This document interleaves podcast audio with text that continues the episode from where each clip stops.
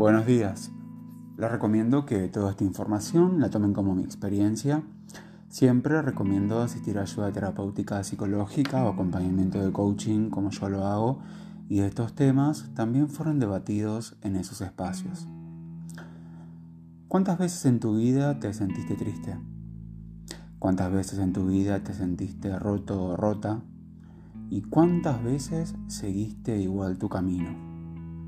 Y a su vez te ayudó a ser más fuerte y salir adelante. Pero el tema es que no hay que llegar a ese estado, no esperes a estar triste para realizar cambios, no esperes a que sea tan incómodo estar así que te obligue a cambiar. Acuérdense del episodio Cambia antes que debas cambiar. Uno cuando está triste o sucedió algo no esperado en la vida, es como que se hace más vulnerable.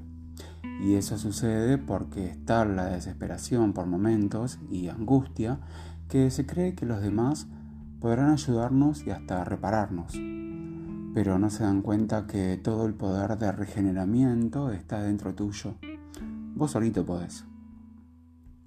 Y no está mal ser, vulnerable.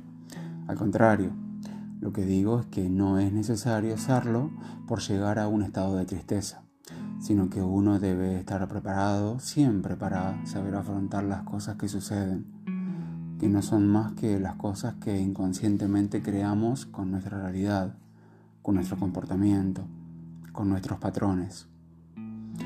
La tristeza es una emoción como otras tantas que ya hemos visto a lo largo de los 89 episodios y que con toda, como toda emoción nos viene a decir algo. Solo hay que detenerse y escucharla.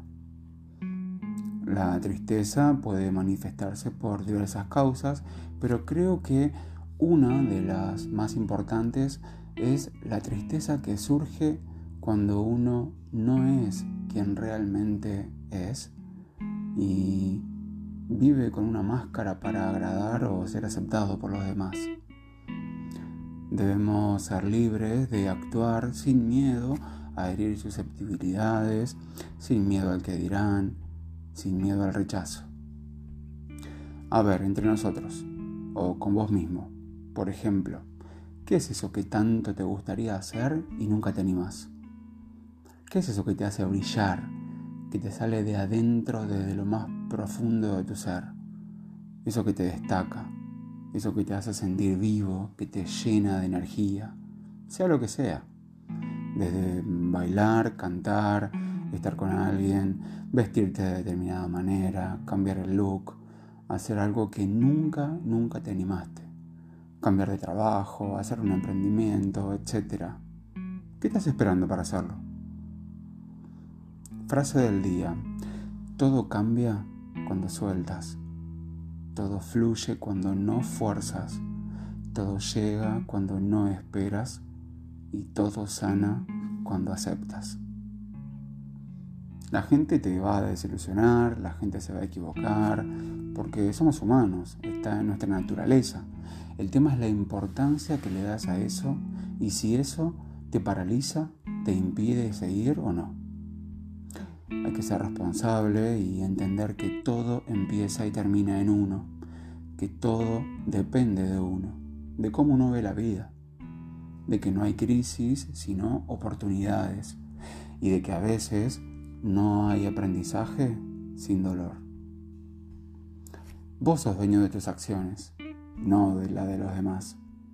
Abandona esa batalla y aceptar las cosas como son para evolucionar y para estar en paz porque la vida nos trae lo que necesitamos, no lo que queremos. Como vimos en el episodio Mi relación con el cuerpo, el episodio del que dirán, no te olvides que no tenemos toda la vida para hacerlo. Lo importante es que cada uno sea feliz con lo que le gusta. Hacelo y que te chupa un huevo todo. Hacelo y anda con la frente alta. Alta en el cielo. Nunca olvides que vos sos el dueño de tu vida y que todo el poder está dentro tuyo. No se pierdan el próximo episodio que se llama Soñar no cuesta nada. Muchas gracias por acompañarme. No se olviden compartir con sus amigos y recomendar este contenido para ayudar a otros. Los espero en el próximo episodio de Despertar de Conciencia.